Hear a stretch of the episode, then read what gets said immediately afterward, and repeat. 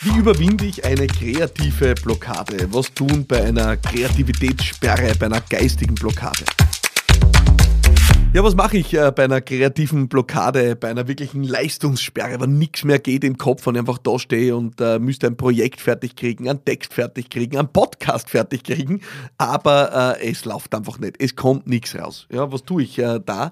Diese Frage mir erreicht über Instagram äh, und die Frage kannst du mir natürlich auch über Instagram stellen oder über alle anderen Kanäle und ich freue mich extrem ein bisschen darüber zu sprechen, weil ich habe mit meinem Podcast ja oft die Situation, dass ich da stehe und mir denke, ähm, jetzt ist es Zeit abzuliefern. Äh, du erinnerst dich vielleicht an die Folge vor kurzem, was, wenn ich keine Lust habe, die habe ich einfach durchgezogen. Ja, ähm, das musste sein. Aber ich möchte heute ein bisschen darauf eingehen, äh, wie versuche ich diese Situationen zu vermeiden? Wie versuche ich solche Blockaden zu überwinden? Und ich habe dazu drei Ansätze dir mitgebracht, die ich gerne mit dir teilen möchte. Das erste ist, und das ist für mich wirklich so ein kleiner Trick 17, ja, ähm, muss ich ganz ehrlich gestehen, äh, konkret bei meinem Podcast, aber auch äh, bei anderen Projekten. Ich versuche mich gezielt durch meine Planung äh, nicht äh, unter Druck zu setzen. Was meine ich damit? Ich versuche den Raum, den ich mir gebe, um was zu schaffen, um schöpferisch zu wirken, ähm, so großzügig wie möglich zu gestalten. Ähm, ja, ich bin auch jemand, der kann Last-Minute-Ergebnisse produzieren, aber ich versuche eigentlich immer das Gegenteil wenn ich eine Kampagne entwickeln äh, muss oder eine kreative Idee schöpferisch äh, bewerkstelligen muss, dann versuche ich so früh wie möglich in den Prozess einzusteigen, weil die Wahrscheinlichkeit, dass mir in den folgenden Tagen in der Dusche irgendwas einfällt, was einfach wirklich großartig ist, ist extrem hoch.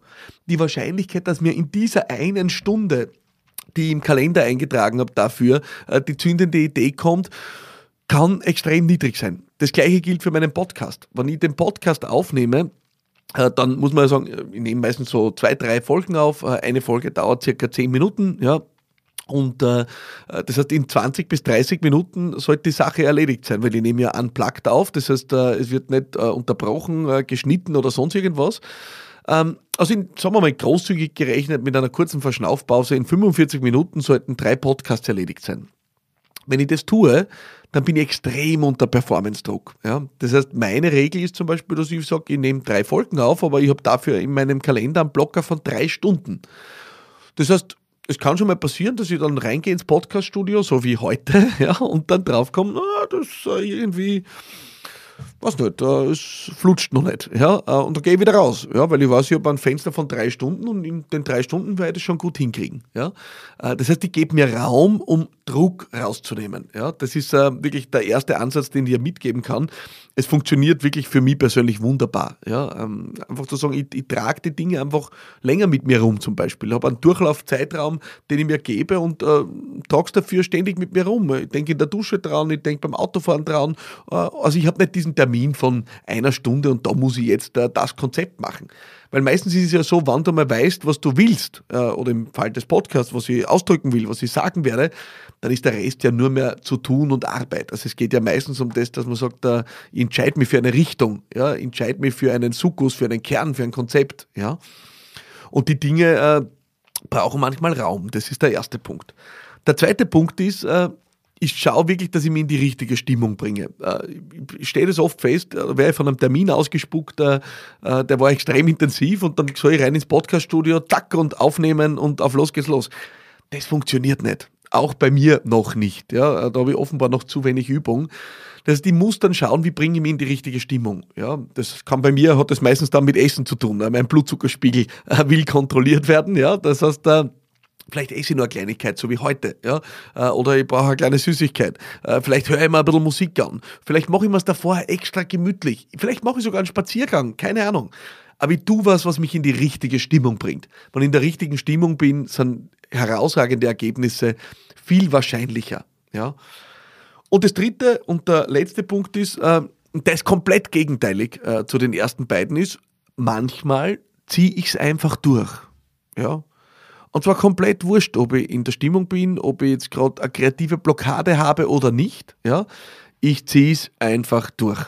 Was meine ich damit? Äh, ich habe vor kurzem darüber gesprochen, äh, was tue ich, wenn ich keine Lust habe.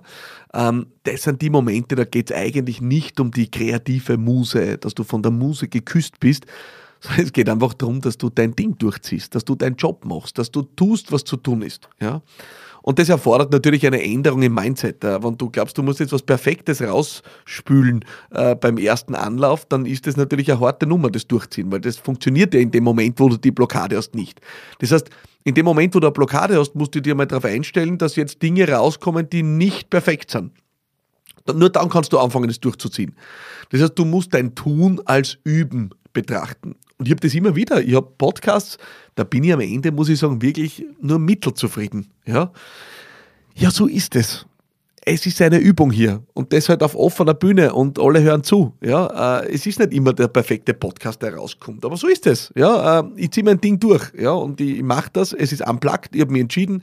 Äh, ich mache das hier und manchmal ist es einfach so, dass ich sage, äh, ja, ich bin jetzt äh, nicht von der Musik geküsst, nicht motiviert, so wie zum Beispiel eben bei der Folge, was, wenn ich keine Lust habe, aber ich ziehe es jetzt einfach durch. Ich mache das Beste, was mir möglich ist und nächstes Mal wird es wahrscheinlich besser werden. Ja?